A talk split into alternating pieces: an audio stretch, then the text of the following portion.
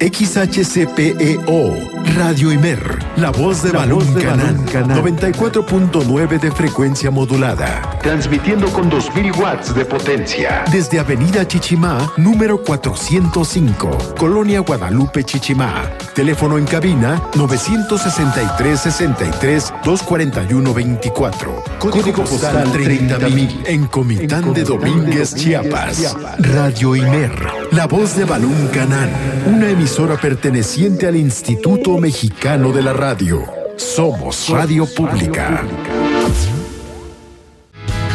Programación apta para todo público. Una mirada hacia la inclusión. Para construir una sociedad más incluyente, demos una mirada hacia la inclusión. Radio Imer, la voz de Balún Canán, una emisora perteneciente al Instituto Mexicano de la Radio, presenta Una mirada hacia la inclusión. Un programa para sensibilizar a la sociedad sobre la no discriminación hacia personas con discapacidad. Conduce Lucy Martínez. Acompáñanos.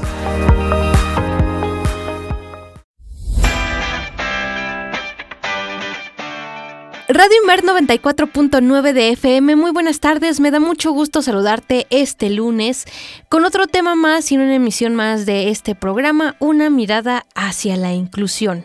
Soy Lucy Martínez y voy a estar acompañándote durante estos minutos platicando acerca de temas que tienen que ver con la inclusión, con la discapacidad y que en ocasiones son muy poco practicados, son muy poco enseñados. Y ahora nos toca hablar sobre este tema interesante como es enseñanza de los primeros auxilios a personas con discapacidad. Qué importante y necesario es tener estos conocimientos, ya sea una persona con o sin discapacidad. Creo que son asuntos que debemos tomar muy en serio, sobre todo para la vida cotidiana. Uno no está libre de sufrir algún accidente, algún percance, algún familiar, una enfermedad. Entonces debemos tener a la mano herramientas para saber qué hacer en caso de alguna emergencia, en lo que llega los servicios y para auxiliarnos. Entonces, por eso hemos decidido traer este tema porque, bueno, muchos dirán, y bueno, ¿cómo una persona con discapacidad va a hacer esto? Pues para ello ya tenemos a nuestro invitado que en unos minutos más te voy a presentar. Eh, te invito a que nos sintonices a través de www.imer.mx diagonal Radio. También estamos en nuestra página oficial de Facebook Radio Imer y si tú eres fan de los podcasts, te invito a que nos busques en Google Podcast, en Spotify, en Tuning Radio como una mirada hacia la inclusión. Así nos encuentras y podrás disfrutar de este y programas anteriores que hemos tenido con nuestros especialistas. El día de hoy también tenemos nuestra sección del Tecnotip de la semana y la canción, por supuesto, para que nos pongamos alegres y contentos en este inicio de semana lunes. Entonces, sin más, acompáñame a la entrevista. Esta es La Entrevista, una mirada hacia la inclusión.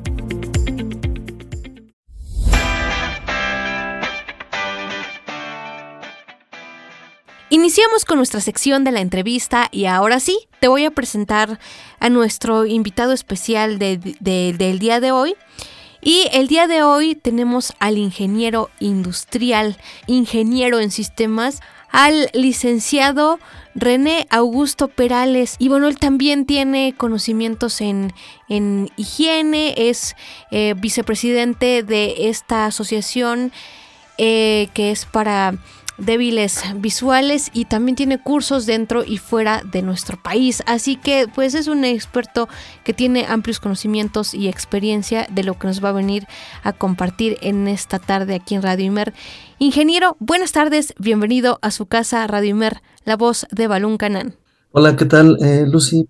Pues eh, antes que nada, buenas tardes a ti, a todo el público y agradeciéndote eh, la invitación y la oportunidad que me dan de participar en esta importante emisora de radio. Pues ingeniero, el gusto es de nosotros y sobre todo para platicar de este tema como son los primeros auxilios y qué importante es conocerlos, ¿no? Y entonces, ingeniero, comencemos por el principio. ¿Qué son los primeros auxilios? Bueno, los primeros auxilios tienen muchas eh, definiciones, muchas acepciones, pero la, que más eh, manejamos, la que más adoptada tenemos es que son las primeras atenciones que se dan a una persona que se ha accidentado o que ha enfermado repentinamente mientras se espera la llegada del médico o se le traslada a un hospital. Así sería la definición primordial. Perfecto. Y, también aquí vamos a tocar un aspecto importante, ingeniero. ¿Por qué es importante que las personas con discapacidad aprendan a brindar este tipo de servicios y qué tan común es ver este, este aspecto? Bueno, eh, definitivamente las personas con discapacidad, en este caso la discapacidad que nos ocupa, que es la visual, pero hablo en general de todas las discapacidades, Hablamos mucho del término de inclusión. Si bien es cierto que todavía hace algunos años y todavía en nuestros días vivimos la relegación, las personas con discapacidad visual y con cualquier otra, repito, hemos luchado mucho por la inclusión, sobre todo la social, la familiar, la social, la laboral, pues no se diga. Entonces, ¿qué sucede? Que al estar, eh, al haber ganado terreno en estos términos de inclusión, pues también tenemos las mismas responsabilidades. Y pondría yo como un ejemplo así eh, muy simple y sencillo, si, es, si somos trabajadores, porque tenemos personas que hemos acomodado eh, bajo los programas de vinculación entre empresas y asociaciones que atienden a personas con discapacidad, eh, hemos acomodado personas con discapacidad visual en algunos trabajos, en algunas estaciones laborales y desarrollan pues eh, cualquier actividad ¿no? en la estación de trabajo, desde empaquetado, desde engargolado, desde acomodado, desde estivamiento, almacenamiento, etcétera, la operación que queramos. Entonces estas personas obviamente también pueden sufrir algún riesgo, están sujetas, están expuestas a sufrir riesgos de trabajo que se derivan accidentes y enfermedades, enfermedades laborales, y obviamente pues eh, eh, eh, nuestra participación como personas con discapacidad o nuestra responsabilidad es la misma que los demás trabajadores. Podríamos verlos envueltos en una situación de accidente o de enfermedad. Perfecto, sí, creo que por eso y muchas cosas más tenemos que tomar cartas en el asunto, poder también nosotros como personas con discapacidad en determinado momento poder brindar pues algún auxilio o a nosotros mismos, ¿no? Como lo comentó, no estamos libres de sufrir algún percance y quizá por eso muchas veces en las en los trabajos existe pues como ese temor, ¿no? De que algo suceda y pues eh, tendremos que saber qué hacer en estos casos.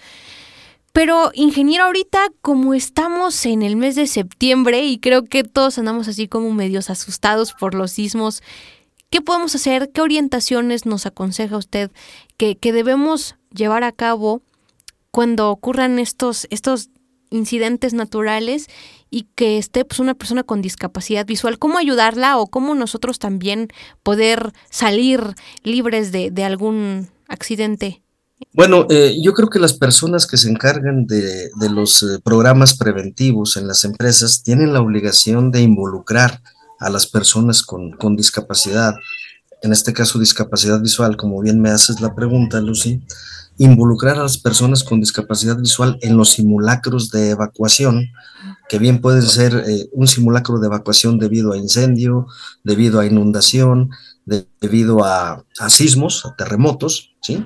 Pero nosotros, como personas con discapacidad, debemos buscar la manera de documentarnos, de informarnos, de buscar saber qué debemos hacer en caso de sismo. O sea, las indicaciones o las recomendaciones son las mismas que para las personas normovisuales, vamos a decir, hablando de ellas, o que para cualquier persona que no tiene ninguna discapacidad eh, física o motriz o visual, auditiva inclusive, pero documentarnos. Es decir, las reglas, las recomendaciones, las indicaciones son exactamente las mismas. Ahora, nosotros, como personas con discapacidad visual, pues obviamente requerimos la, ayuda, ¿no? La ayuda de terceros para evacuar un edificio, aunque teóricamente se supone que lo conocemos, ¿sí? Pero que sí eh, eh, esté bien señalizado, por ejemplo, para las personas con discapacidad visual, pues con barreras, con barandales, etcétera, pero definitivamente la ayuda de terceros es imprescindible en un momento de, del simulacro, ¿no? Ayudarle a la persona, repito, y perdón por ser tan reiterativo, pero una persona con discapacidad visual, una persona que tiene eh, discapacidad motriz, hablemos de una persona en silla de ruedas, por ejemplo, ¿sí? pues necesita definitivamente la ayuda para evacuar el lugar de trabajo con prontitud, ¿verdad? La persona que tiene discapacidad auditiva, pues no se diga, habrá que hacerle señas visuales, eh, jalarlo, no sé. Pero eh, básicamente esas serían las recomendaciones. Claro, y aplicar lo que nos enseñaron en la escuela, no, no corro, no grito y no empujo, ¿no? Que es ah, una de las cosas básicas y que en algún momento, pues a nosotros, como personas con discapacidad, como que nos, pues como que en ese momento como que nos bloqueamos y, y si de por sí el desplazamiento, cuando uno está en sus, en todos los sentidos completos, pues este, no puede uno guardar la, compostura cuando ya hay un sismo, entonces uno se desubica y entonces es un show que, ocurre en la mente de, las personas con discapacidad. Precisamente e, ese es el objetivo de estar preparados, ¿sí?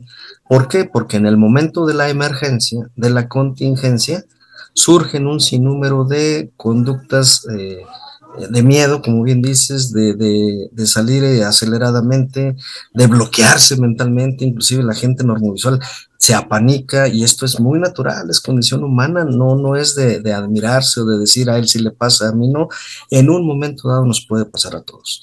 ¿Cuál es el objetivo primordial? Repito, estar preparados, precisamente. Habrá quien dijera ahora que se hicieron los simulacros el pasado 19, porque lo escuché en, en, en las redes sociales, que digo, bueno, si, si es muy remoto que suceda un terremoto en mi ciudad, o es muy remoto que aquí se dé un incendio.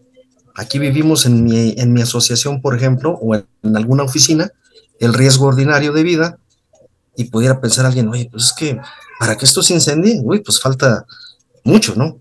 o, o, es casi imposible. No, nada es imposible. Tratándose de alguna contingencia, de algún accidente, de alguna enfermedad, de algún sismo, nada, nada es eh, nada está lejos de que pueda suceder. Todo puede presentarse en un momento dado. Y el problema es que no sabemos cuándo se va a presentar. Si lo supiéramos, pues te preparas y punto, ¿no? Claro, no, no estamos libres de, de, estar con este de una contingencia, no estamos libres de, de algo porque como dice, puede suceder. Y apuntando algo que comentó hace unos instantes, ingeniero, ¿existe documentación este, adecuada o documentación adaptada para personas con discapacidad para actuar en determinados en determinadas emergencias?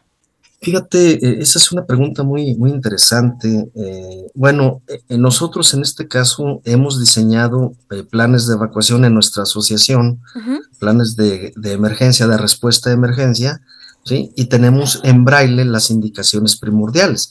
Pero es muy deseable, mucho, muy deseable que todos los edificios que contratan personas con discapacidad tuvieran esta forma de, hacerlo, de, tenerlo disponible. Pero sé que es un punto un tanto eh, complicado, eh, un tanto difícil, porque muchas veces no hay, no hay esa cultura, y no solamente en la, en la gente con discapacidad.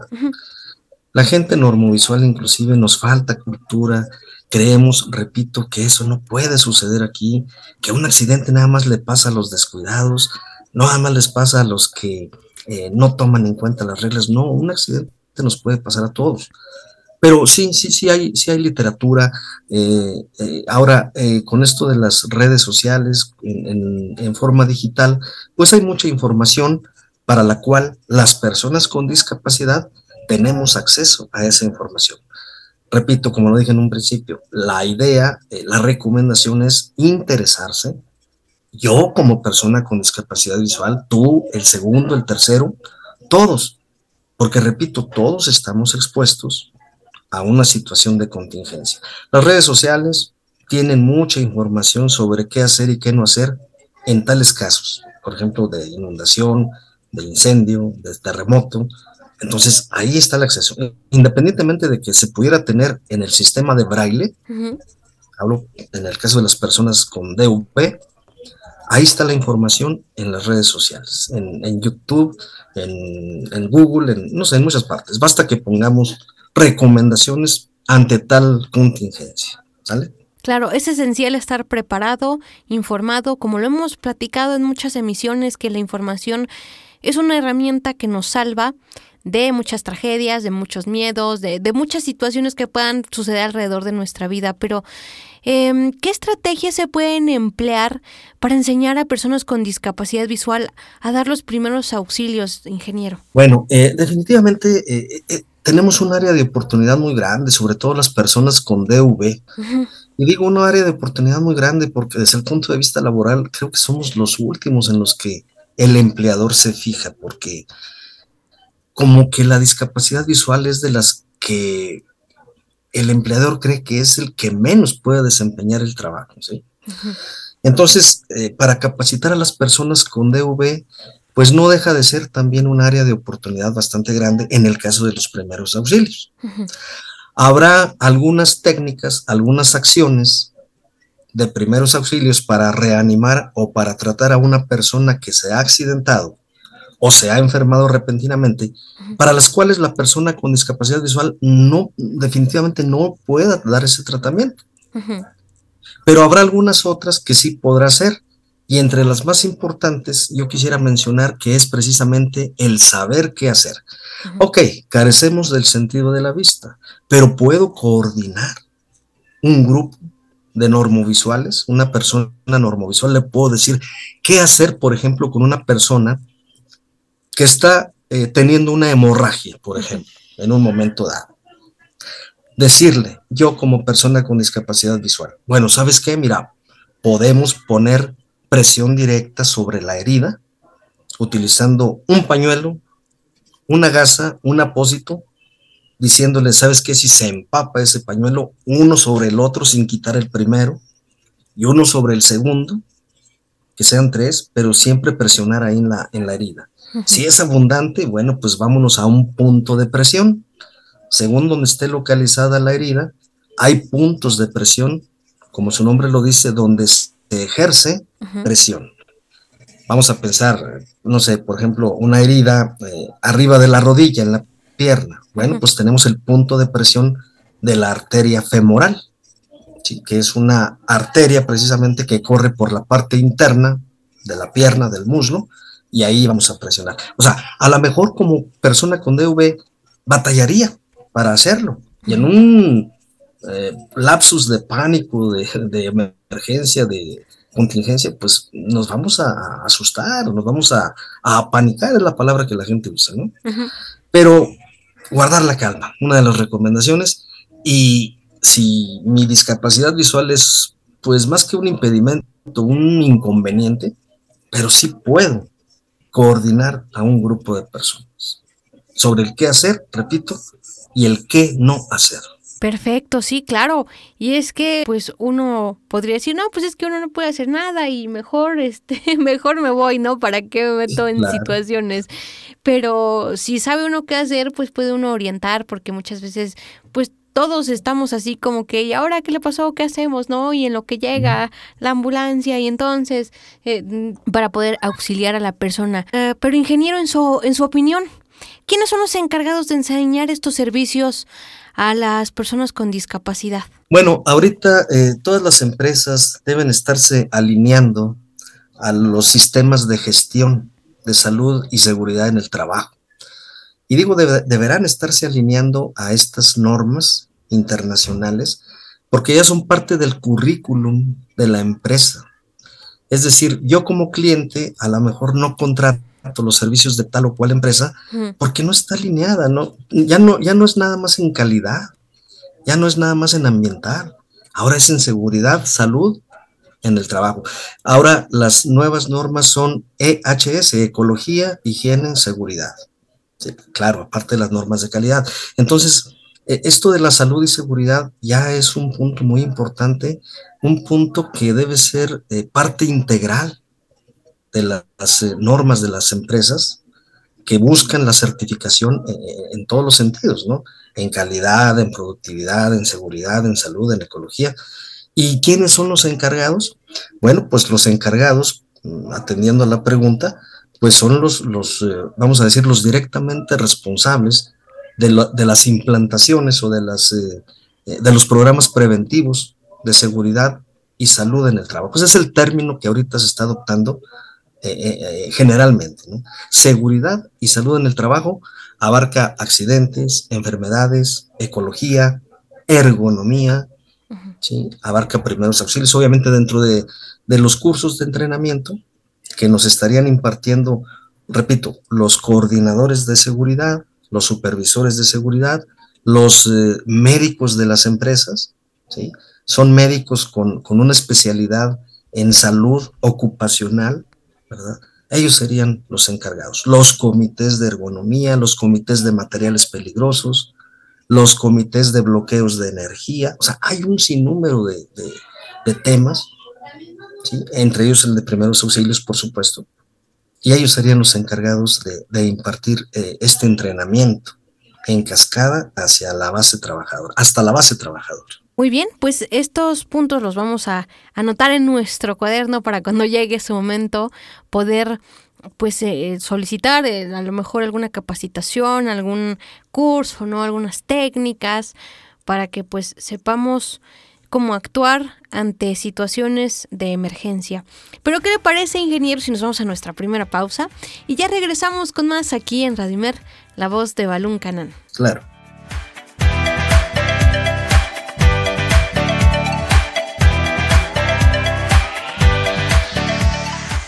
We go together, better than birds of a feather, you and me. Change the weather, yeah. I'm feeling heat in December when you found me. I've been dancing on top of cars and stumbling out of bars. I follow you through the dark, can't get enough. You're the medicine and the pain, the tattoo inside my brain, and baby, you know it's obvious. I'm a sucker for you. Say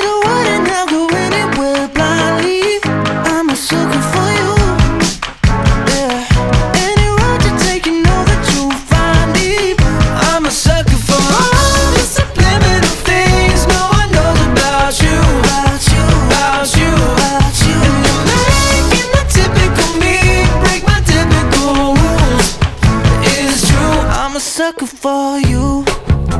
Yeah. Don't complicate it.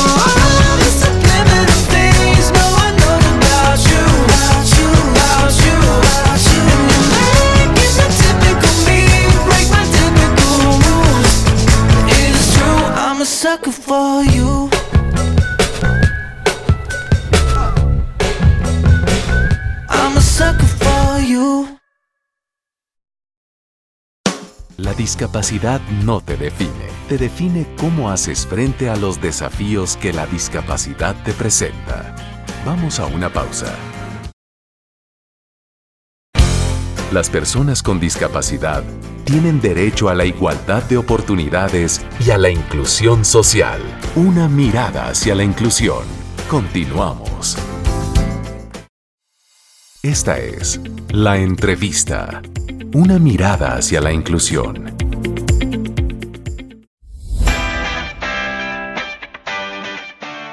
Estamos en nuestra sección de la entrevista y el día de hoy en una mirada hacia la inclusión, pues tenemos a una invitada súper especial. Ella ya estuvo con nosotros en emisiones anteriores de este programa de una mirada hacia la inclusión, pero ahora nos trae una invitación. Ella es eh, Roxana Pacheco Martínez, perteneciente a la Alianza de Mujeres con Discapacidad, de la cual nos da muchísimo gusto también. Y sobre todo esta invitación es para hablar del primer Congreso Internacional de sexualidad hacia personas con discapacidad. ¿Qué tan importante es este tema? Eh, desafortunadamente es muy poco abordado, muy poco tratado por gente que no tiene discapacidad, porque hay muchos mitos alrededor de esto, de los cuales ya vamos a estar comentando y compartiendo con nuestra invitada, pero antes eh, le damos la bienvenida a Roxana. Muy buenas tardes, bienvenida a tu casa, Imer. Muchísimas gracias, querida. Eh, muchas gracias por la invitación y aquí estamos a sus órdenes. Eh, es muy importante hablar sobre la sexualidad de las personas con discapacidad, así que eh, platicaremos sobre nuestro Congreso. Claro que sí, es importante difundir estos trabajos que realizan diversas eh, organizaciones y este tipo de cosas, pero eh, pues eh, comencemos por el principio, mi estimada Roxana. ¿Quién organiza este congreso? Eh, mira, somos un grupo de organizaciones de la sociedad civil, eh, entre las que se encuentran la Fundación para la Inclusión y Desarrollo de Personas con Discapacidad, el Instituto Mexicano de Sexualidad en la Discapacidad, eh, el colectivo Educación Especial Hoy, la maestra Claudia Elena Vargas Guerrero, el Centro de Apoyo y Calidad de Vida Cali, Amor Sin Fronteras y la Fundación Man- Mandala. Esto como parte de las organizaciones de la sociedad civil.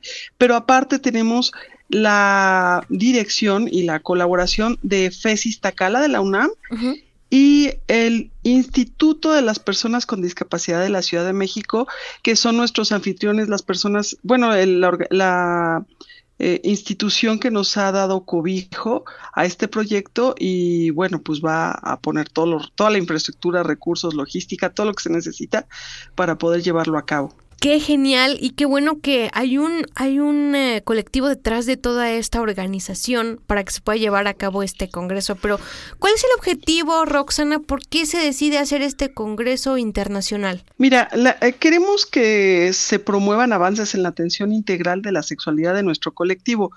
Actualmente, la verdad es que nuestros derechos sexuales y reproductivos no se garantizan en, en el país. Eh, nosotras, eh, pues, enfrentamos en este momento barreras culturales, físicas, en las comunicaciones y en el acceso a la justicia, eh, de tal modo que, pues, no hay eh, hospitales accesibles, no hay intérpretes de lengua de seña, este, no hay materiales en braille, bueno, un sinfín de, de situaciones que nosotros vivimos, violencia obstétrica, esterilizaciones forzadas, eh, y, y bueno, pues no hay métodos anticonceptivos especializados para nosotras, etcétera, etcétera, ¿no? De tal modo que pues es importantísimo que el sector público y también el sector privado, pues toda la sociedad, vea cuáles son nuestras necesidades en este sentido y este y que bueno haya cambios en las políticas públicas. Por eso hacemos este congreso. Qué importante, Roxana, y sí, desafortunadamente nuestro país está muy limitado en estos aspectos que ya nos compartiste y es desafortunado porque pues las personas con discapacidad somos una población eh, mayoritaria, digámoslo así. Entonces, pues necesitamos esa atención, esa inclusión verdadera y que no se quede solo en el papel o en las convenciones o en los tratados, sino que realmente esto se lleve a la práctica porque pues eh, ya en- entrando en estos mitos, ¿cuáles son, Roxana? Estos que están alrededor de la discapacidad y de la sexualidad y que pues igual no hay mucha orientación en este sentido. Fíjate que a las personas con discapacidad eh, se nos niega el placer sexual y la reproducción. La gente cree que somos seres angelicales, asexuados, que no tenemos necesidades erótico-afectivas, que no podemos ni debemos tener hijos, ni siquiera vivir en pareja y por supuesto mucho menos pertenecer al colectivo de la diversidad sexual. Eh, imagínate en los entornos rurales a las personas con discapacidad, pues obviamente no hay esta posibilidad de, de, de vivir la sexualidad como cualquier ser humano, ¿no? Es parte de la vida. Eh, y, y, bueno, pues como hay estos este, paradigmas acerca eh, de la discapacidad y luego te, la gente tiene en la cabeza esta imagen, eh, pues de que somos, eh, esta imagen lastimera que nos ha dejado el teletón, em, que queremos nosotros cambiar, ¿no? Uh -huh. Queremos que la gente vea que somos personas como cualquier otra, con dignidad y que podemos vivir bien y que no necesitamos caridad sino desarrollo, oportunidades y que además la atención específicamente en la salud sexual y reproductiva sea de calidad y con dignidad, ¿no? Como corresponde. Claro, y, son puntos esenciales para el desarrollo de las personas con discapacidad y pues que sí se vaya creando una mayor apertura de conciencia, de mente en la sociedad, porque como dices, ¿no? O sea, esta imagen de los angelitos, de los héroes, de los especiales,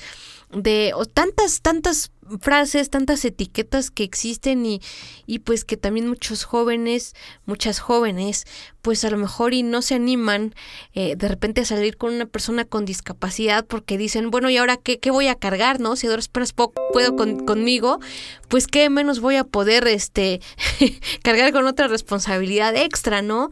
Entonces, sí ir creando conciencia en los, en los más jóvenes y por qué no también en la gente adulta de que vaya eliminando estos, estos prejuicios, estas ideas que se vienen arrastrando desde muchísimo tiempo atrás y que esperamos que con estos congresos, estos trabajos que van organizando diferentes colectivos, pues se vaya creciendo y se vaya aperturando esta, esta mentalidad, este cambio, ¿no? Y, y entonces, Roxana, eh, ¿Quiénes son los ponentes que se van a presentar en este congreso? Porque eso se oye muy interesante. Fíjate que sí, está padrísimo. Eh, ya vamos a dar a conocer el, el, programa que se, que se armó. Tuvimos eh, el registro de más de 60 ponentes eh, de, de, muchos países de habla hispana hasta Estados Unidos, eh, de España, de Francia, de, este, de Argentina, de Colombia, de, bueno, así un, un gran número de, de, países se sumaron y también eh, personas, eh, eh, tanto personas con discapacidad que están en el tema como expertos, especialistas, a nivel nacional tenemos gente de Chiapas, de Puebla, de este, bueno, de diferentes estados, no recuerdo en este momento, pero uh -huh. la verdad es un congreso súper nutrido no pudimos meter todos los trabajos porque pues, son tres días solamente de congreso y este y hay eh, también hay eh, talleres lo, los mismos días, este, pero no alcanzaron a entrar todos. Entonces escogimos a, a pues los más importantes, los más relevantes para, para nuestro colectivo, ¿no? Pero va a estar padrísimo. O sea, tenemos gente de primerísimo nivel, ¿no? Que van a hablar temas de violencia, de trata de personas con discapacidad, este, esterilización, métodos anticonceptivos, talleres de sexualidad para personas con lesión medular, eh, todo para todas las condiciones de discapacidad, para las personas sordas, personas ciegas, personas con discapacidad intelectual, eh, con discapacidad motriz, eh, eh, las personas también con discapacidad psicosocial, tenemos también trabajo sobre autismo, diferentes, ¿no? La verdad le quisimos meter mucha variedad, muchos, muchos temas para que vean que este colectivo tan diverso, el más heterogéneo del país, eh, representado en, en estos trabajos, eh, pues todos tenemos derechos sexuales y reproductivos, ¿no? Sí, y es que es necesario resaltar esto que estamos platicando en esta tarde aquí en, en las cabinas de Radio Imer, porque eh, la discapacidad eh, tiene muchos aristas, tiene diferentes perspectivas, panoramas y qué bueno que están incluyendo diversas temáticas, sobre todo porque hay personas que pueden tener diferentes dudas de, de las diferentes discapacidades. Eh, Entonces, ¿a quién está dirigido este congreso? ¿Es a todo público? ¿Cómo se pueden inscribir y en qué modalidades van a estar presentándonos este, esta maravilla? Eh, mira, eh, va dirigido a, bueno, principalmente a las personas con discapacidad, de todas las condiciones con dis- de discapacidad. Vamos a tener interpretación de lengua de señas eh, y estamos pidiendo, la transmisión va a ser eh, virtual, bueno, eh, la vamos a tener en línea y también presencial en las instalaciones de la indiscapacidad que- de la Ciudad de México, que están ubicadas en prolongación sastrería número 20 Colonia 10 de Mayo, en la alcaldía Ven- Venustiano Carranza, eh, código postal 15290. Esto es enfrente de la Cámara de Diputados. Ahí, si preguntan, es- va a ser muy fácil de llegar. Hay transporte accesible en las inmediaciones. Va a ser de 10 a 18 horas, o sea, de 10 de la mañana a 6 de la tarde. Y está dirigido, por supuesto, como te decía, a personas con discapacidad para empezar, pero también y por supuesto a las familias y a los profesionales de la salud, a los profesionales de la educación y a los servidores públicos para que sepan cómo nos tienen que atender. Y aquí también voy a hacer un, eh, voy a remarcar, me voy a regresar un poco al tema de las familias, porque muchas familias eh, creen que sus hijos pues también son eternos angelitos y les cuesta trabajo aceptar que también crecieron a pesar de tener una discapacidad o no a pesar, pero simplemente considerando que tienen una discapacidad. Y entonces pues vienen aquí estos, estos eh, conflictos internos, ¿no? Y eh, para que limitan el desarrollo de las mismas personas. Entonces también va muy dirigido a las familias, pues para que sepan que cómo tienen que trabajar con sus hijos, con sus, eh, bueno, pues con sus familiares, este, para que todos podamos eh, vivir la sexualidad, ¿no? Armónicamente y con responsabilidad 100%. ¿no? Por supuesto, y los que van en línea tienen que llenar algún formulario para inscribirse. Este, ¿Cómo Sí, es el asunto? Sí, eh, tanto en línea como presencial, el, cu- el cupo eh, físicamente es un cupo limitado. Em, porque bueno, pues las instalaciones eh, solo pueden recibir a un número eh, relativamente corto de personas, que son 150 por día.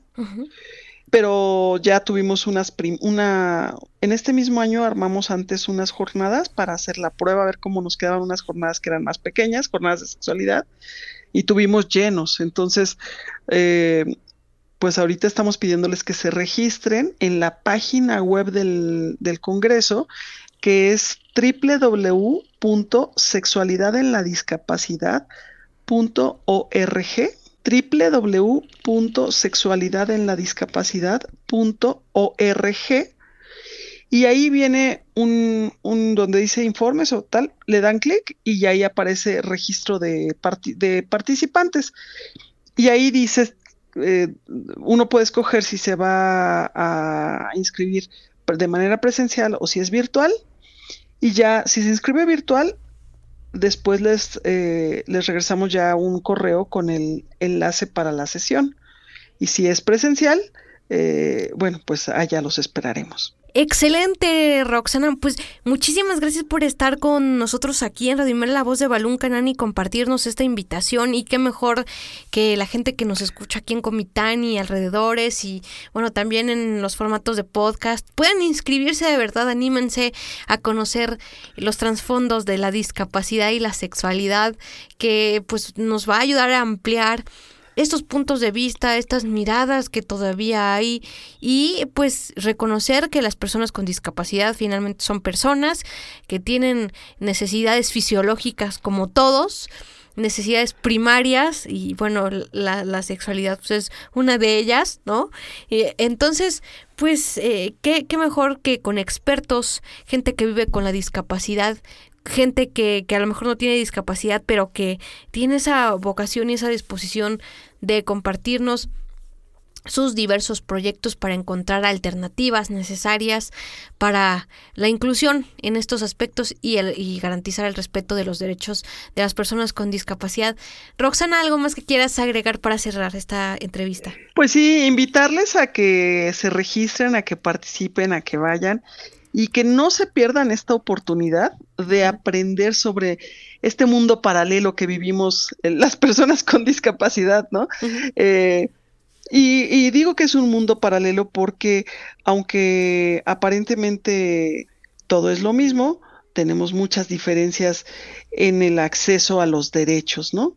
Entonces es importante que nos visibilicen, nos consideren como seres asexuados, porque a partir de ahí vamos a hacer el cambio de paradigma para que nos vean ya en lugar de como seres infantiles, como adultos plenos, que podemos eh, vivir to- todas las etapas de la vida, ¿no? Bueno, y bueno, también desde chiquillos, ¿no? Em, y bueno, pues invitarles, por favor, no, no desaprovechen este primer Congreso Internacional sobre Sexualidad en la Discapacidad y les esperamos a todos, todas y todes. Ok, pues ahí está la invitación abierta para que tú te inscribas, anímate, no te vas a arrepentir, es un buen contenido y por eso pues nosotros te lo traemos aquí en Radio Imer. Roxana, que tengas una excelente tarde, muchísimas gracias. Muchísimas gracias por la, eh, la invitación y muchos saludos a su amable auditorio. Muchas gracias, ¿eh? No, al contrario, ustedes por tomarnos en cuenta. Y bueno, pues esto fue todo por esta entrevista, pero no le cambies porque continuamos con más aquí en una mirada hacia la inclusión.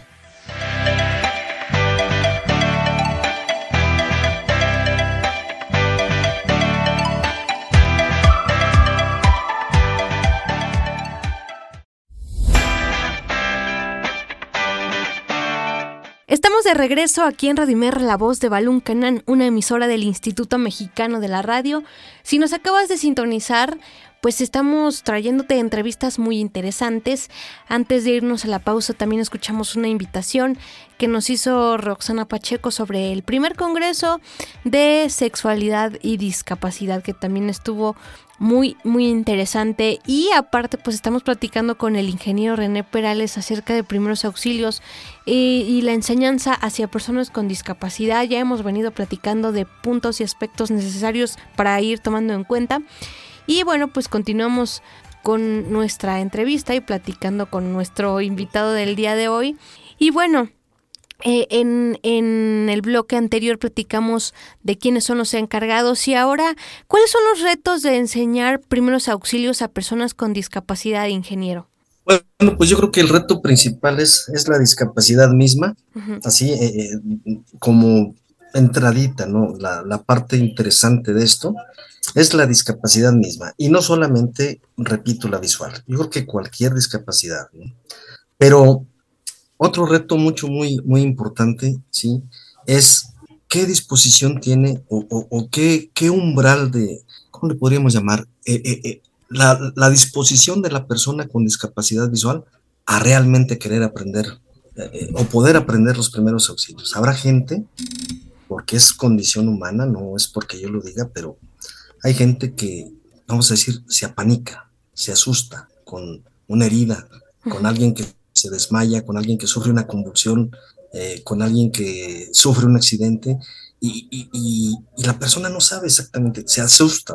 Es un terror, un pánico inmenso el que siente, que, que esto lo bloquea mental y físicamente. Y, aparte de no saber, en el caso de los, de los que tenemos el desconocimiento, ¿verdad? Aparte de no saber qué hacer, pues eh, es el susto, es el, es el, bloqueo, es la parálisis de, del miedo, del, del terror que le invade. Esa sería la, una de las principales eh, barreras.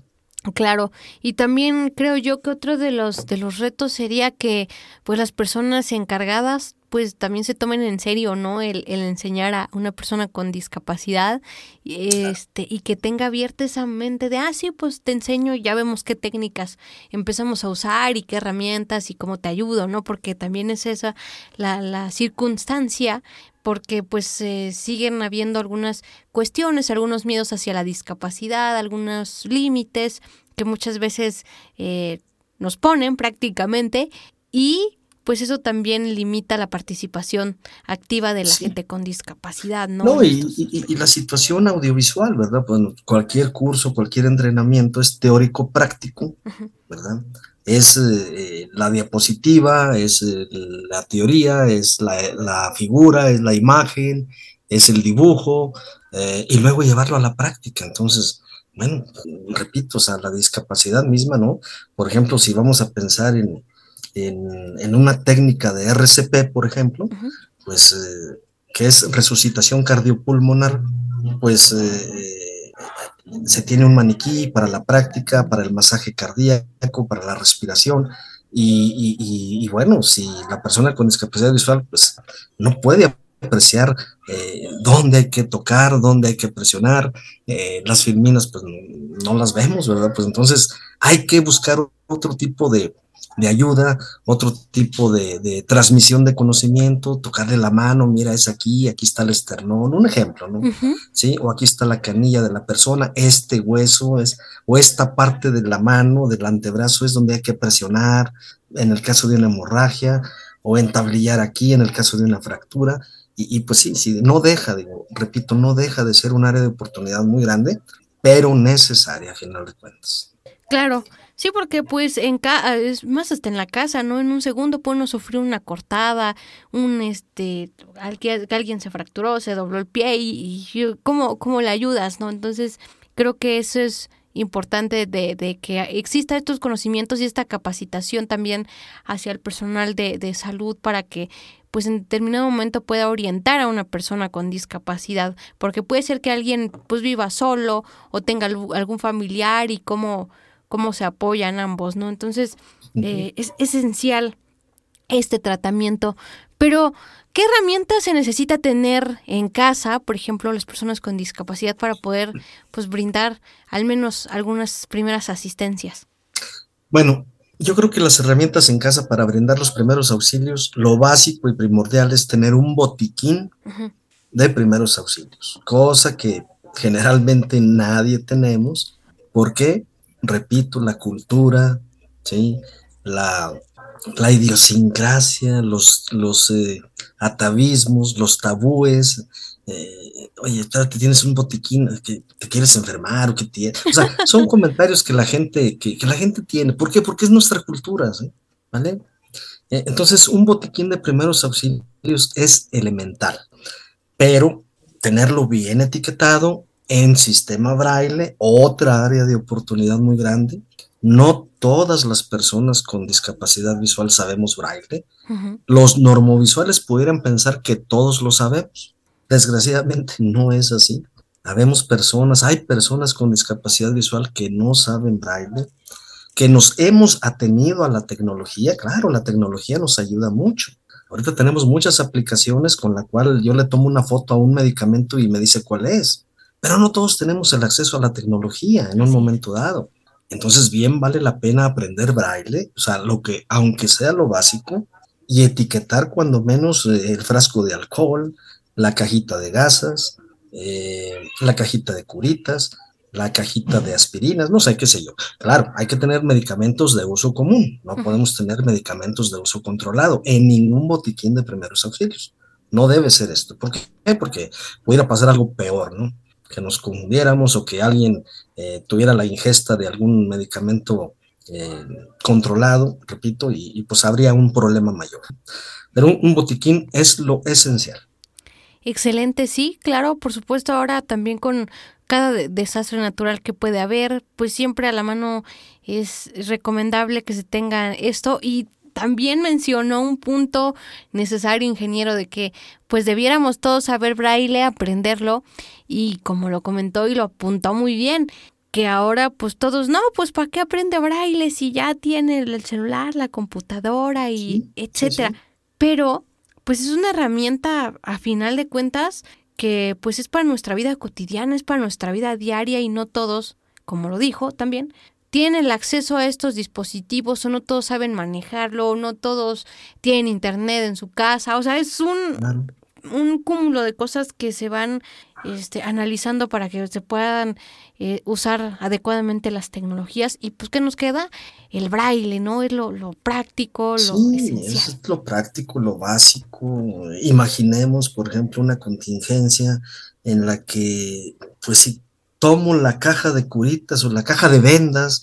Claro, tengo el tacto para abrirla y saber que son vendas, pero a lo mejor alguna, eh, algún medicamento, eh, no sé, el que tú quieras, este, una aspirina, una simple aspirina, ¿no? Un simple analgésico. Pues no, no, no, no lo vamos a poder identificar. Y dada la contingencia, pues no vamos a andar abriendo la aplicación y tomándole la foto a la cajita. y yo, yo creo que eso nos va a ganar, ¿no? Nos va a ganar. Y si el pánico nos está ganando a nosotros, pues entonces más difícil todavía. Pero yo creo que sí, como lo dije en un principio, braille, braille. Ahora, otra área de oportunidad muy grande, la sensibilidad de muchas personas que tienen, en, en- en la sensibilidad de, muchas personas en las yemas de los dedos, ya que el sistema braille, pues es un sistema de lectoescritura que se lee con la yema de los dedos y que muchas personas, dada por ejemplo la diabetes, lo sé por términos, comentarios médicos, que se pierde un poco la sensibilidad en las yemas. Entonces, ahí está un área de oportunidad grande también, ¿sí? Aunque hay sistema de braille macro, tengo entendido, y ahí sí no, me disculpan, ahí sí no, podría yo hablar de ello porque no, lo conozco, pero sé que lo hay, pero pues bueno, si, si no somos este, a veces eh, interesados en aprender braille en forma básica, pues mucho menos vamos a ahondar en, en sistemas más complicados, ¿no? Más eh, sofisticados.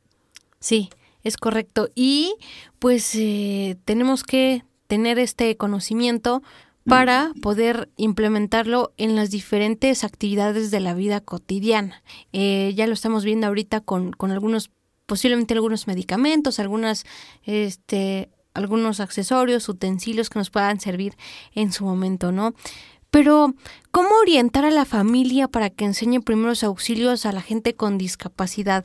Eh, ¿Cómo realizar esto? Porque igual la misma familia a veces dice, no, es que no le enseño porque me da miedo, ¿no? Este, que vaya a hacer tal cosa o que no lo vaya a poder hacer. Sí, claro. Pues primeramente eh, es muy recomendable eh, tener un, un plan, un plan de contingencias en la casa. No solamente de primeros auxilios, puede ser un plan de evacuación. ¿Qué vamos a hacer familia? ¿Qué vamos a hacer en caso de terremoto? Como lo tocabas ahorita. Luz. ¿Qué vamos a hacer? ¿Cuáles son las indicaciones? ¿Debo salir corriendo a la calle? ¿Me paro debajo del quicio de una puerta, de un marco de puerta? ¿Me voy debajo de una mesa? prendo la luz, no prendo la luz, ¿qué hago? O sea, hay que tener bien definido un protocolo y es muy recomendable. Angélicas. ¿Por qué? Porque, repito, muchas veces no tenemos nada de esto. Pensamos que eso le corresponde a los cuerpos de emergencia, solamente a los bomberos, a la Cruz Roja. No, podemos ayudar mucho nosotros también. ¿Sale? Seamos los responsables de la familia, los jefes de familia, o seamos integrantes con DV de una familia, debemos preocuparnos por cuando menos saber cuál es la ruta de salida más próxima o la ruta de emergencia. Claro, alguien dijera, oye, en una casa habitación, pues, ¿cómo que es una salida de emergencia? Pues es la misma salida de entrada y salida todos los días. Bueno, sí, nada más que hay una situación muy importante que en caso de pánico, muchas veces no sabemos ni en qué parte de nuestra casa estamos. Entonces, bien, vale la pena tenerlo, ensayarlo, revisarlo en conjunto con la familia, con los menores inclusive, hacerlos desde pequeños partícipes de esta importante eh, responsabilidad, vamos a llamarle así, para que vayan creciendo con ella. En las escuelas ya se está dando mucho de esto.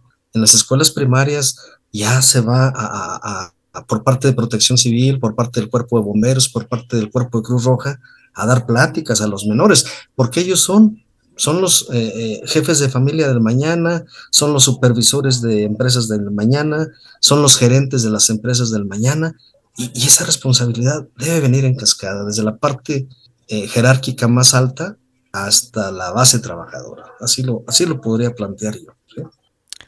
Sí, em, creo que eh, estos puntos que hemos venido platicando a lo largo de esta emisión de una mirada hacia la inclusión hay que eh, ponerlos en práctica porque ahorita como está el cambio climático, eh, vienen desastres naturales, uno esperaría que no ocurrieran, pero pues eh, el planeta es un planeta en constante actividad, está cambiando, todo es este todo evoluciona, entonces debemos saber qué hacer en caso de ciertas circunstancias.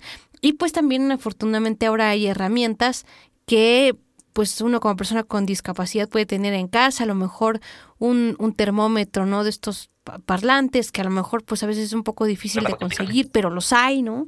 Algún este algún aparato para monitorear la presión arterial también se puede este conseguir este, en algunos lugares eh, y que bueno tienen guía de voz para que pues todo lo puedan usar o sea creo que este la tecnología igual ha ido avanzando a lo mejor no son tan certeros como como los dispositivos que usan las personas de forma regular pero al menos pues ya es una guía una orientación y ¿Te dan la idea? Ajá, y te dan la idea y, y para saber qué, qué hacer en, en determinado momento, ¿no? A lo mejor este también ya hay glucómetros, entonces para cuidar la Así salud. es. Esto es mucho, muy importante. ¿Qué, qué tema tan interesante acabas de tocar?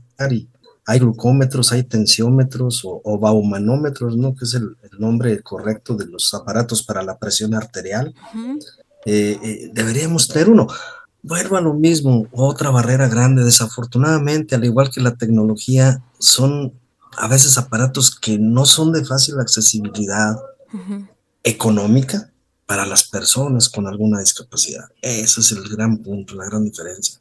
Pero si tenemos la manera, sí debiéramos tener un glucómetro en casa, seamos o no diabéticos, tener un tensiómetro o baumanómetro, padezcamos o no presión arterial alta, ¿sí?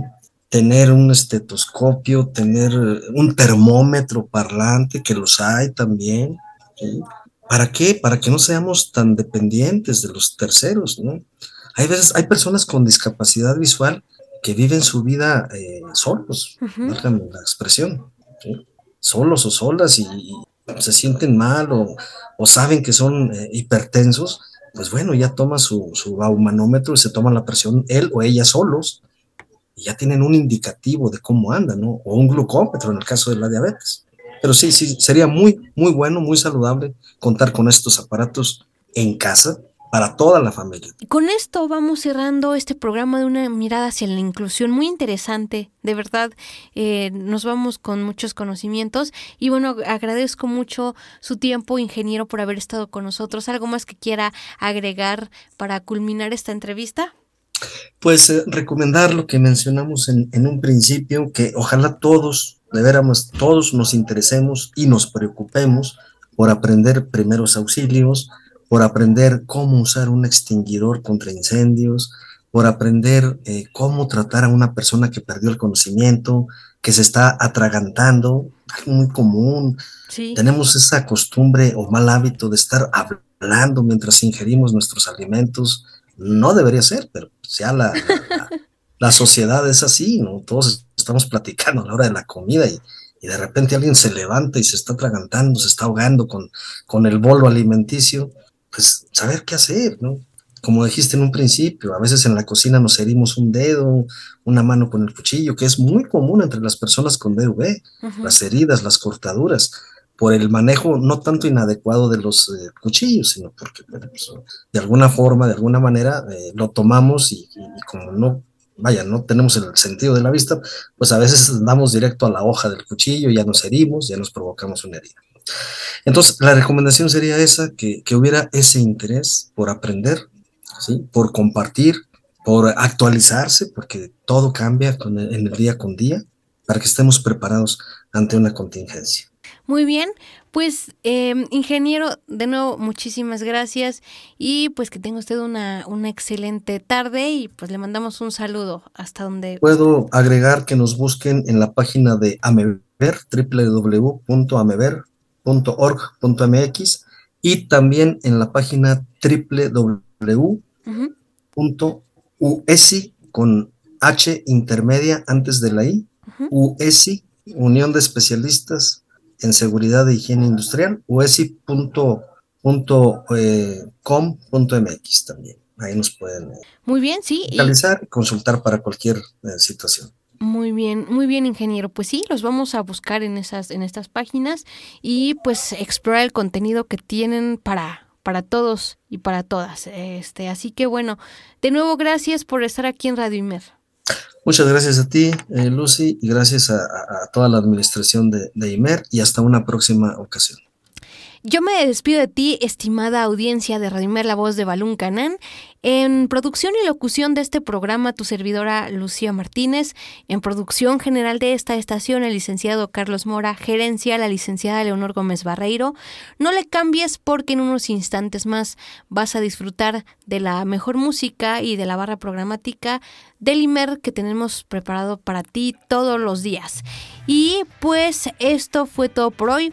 Yo te espero el próximo lunes con otro tema más aquí en una mirada hacia la inclusión y con más invitados. Hasta pronto.